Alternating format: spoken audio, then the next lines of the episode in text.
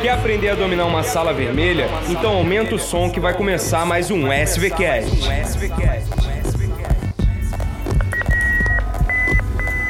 Eu sou Miguel Barrela.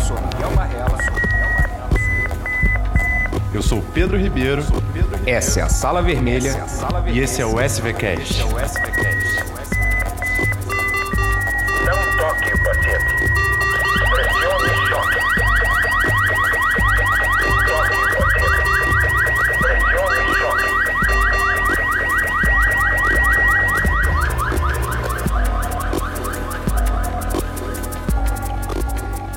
Sejam bem-vindos a mais um SVCast, pessoal. Aqui quem fala é o Pedro Ribeiro e hoje a gente vai conversar sobre um tema que não necessariamente é visto na sala de emergência, é um tema relativamente ambulatorial que permeia a cardiologia, mas que é sim importante uma vez que na sala de emergência você precisa, dentre muitas coisas, avaliar para que doenças o seu paciente estava tratado e se esse tratamento era adequado ou não.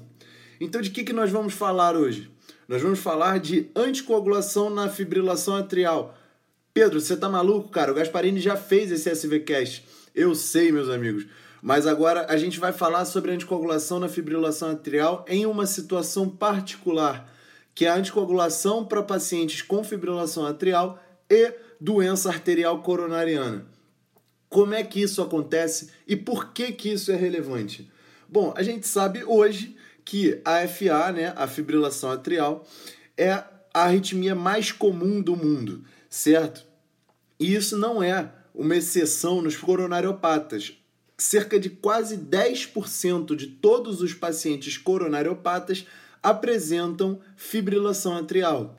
Então vamos entender direitinho quem é o nosso paciente. Esse paciente sofreu uma síndrome coronariana aguda, chegou a uma emergência e foi angioplastado. Ele recebeu um stent em qualquer uma das artérias coronárias, seja esse stent farmacológico ou não, certo? As diretrizes da Sociedade Europeia já não diferenciam mais quanto ao tipo de stent para que a terapia antiplaquetária seja instalada. E aí você vai ter que se preocupar em basicamente duas coisas. Se esse paciente tem um alto risco hemorrágico ou um baixo risco hemorrágico. E como você vai fazer isso? Você vai lançar mão do score Hasbled, certo?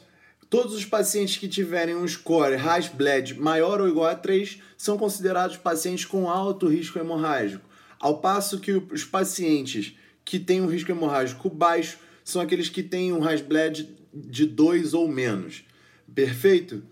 Pois bem, pessoal, então seu paciente foi angioplastado e ele tem um risco hemorrágico baixo e ele tem fibrilação atrial. Ele ficará com a terapia tripla, que envolve um anticoagulante oral, o ácido acetil salicílico e o clopidogrel. É muito importante que nesses pacientes a diretriz não considera outros antiplaquetários inibidores da P2Y12, como o ticagrelor ou o prasugrel. Eles não são inclusos como possibilidades terapêuticas a longo prazo para esses pacientes. Então, o meu paciente que foi angioplastado, ele vai receber terapia tripla por um período de até seis meses. Então, ele ficará seis meses anticoagulado e antiplaquetado, vamos chamar assim, duplamente antiplaquetado, certo? No período entre 6 e 12 meses, esse paciente ficará com seu anticoagulante oral e um dos antiplaquetários, seja ele o clopidogrel ou a aspirina, certo? E qual é a diferença para o paciente que tem um alto risco de sangramento, Pedro? A diferença é que essa terapia tripla dura somente cerca de quatro semanas, ou seja, um mês. Esse paciente ficará com a terapia tripla e depois a terapia dupla será mantida até o período de 12 meses. Bom, Pedro, até aqui eu não estou vendo muita diferença. O que, que você tem de novo para me dizer? Eu tenho de novo para te dizer o seguinte: depois dos 12 meses, uma vez que passaram-se 12 meses da angioplastia, o seu paciente ficará somente com o anticoagulante para fibrilação atrial. Pedro, mas e a aspirina? Ele já teve um evento cardiovascular, ele tem indicação de AS. Ele tem. A questão é que não há benefício adicional em adicionar o ácido acetil salicílico para os pacientes que são coronariopatas já anticoagulados por FA. A única coisa que você agrega é um risco hemorrágico adicional, certo? Não há benefício em manter a aspirina. Ao mesmo tempo, a aspirina não é capaz de prevenir eventos embólicos tão bem quanto os anticoagulantes na fibrilação atrial. Então nós optamos por manter o anticoagulante, seja ele um antagonista de vitamina K ou seja ele da família dos novos anticoagulantes orais, e você vai ficar com seu paciente somente anticoagulado. Perfeito? E é claro, eu faço a ressalva de que a decisão de anticoagular o seu paciente com fibrilação atrial e doença arterial coronariana perpassa as mesmas regras já explicadas pelo Gasparini certo? A sua decisão de prevenção de eventos embólicos, ela se perpassa as mesmas premissas da decisão que permeia o paciente que só tem fibrilação atrial, certo? Uma última ressalva que eu faço é o paciente que não recebe um estente, ele não é angioplastado e ele sim vai à cirurgia. Ele vai fazer uma ponte mamária para DA, uma safena para CD, alguma coisa do tipo. E esse paciente ele fica com terapia dupla, um anticoagulante e um antiplaquetário pelos 12 meses. E após esses 12 meses, somente o anticoagulante deve ser mantido, tal qual o paciente que foi angioplastado. Certo, pessoal? Ah, Pedro, e o que, que isso tem a ver com a sala vermelha? E o que, que isso tem a ver com a medicina de emergência? Porque eu não vou acompanhar esse paciente por 12 meses se eu estou de plantão numa sala vermelha.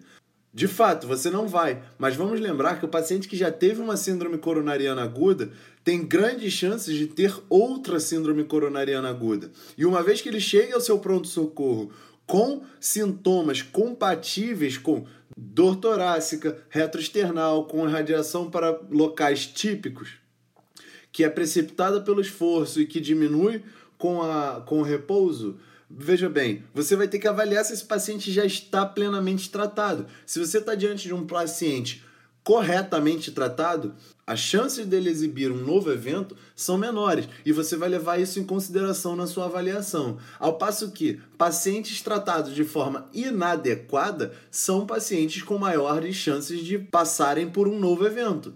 Faz sentido para vocês? Afinal de contas, se os fármacos não diminuíssem as chances de novos eventos, nós sequer administraríamos eles, correto?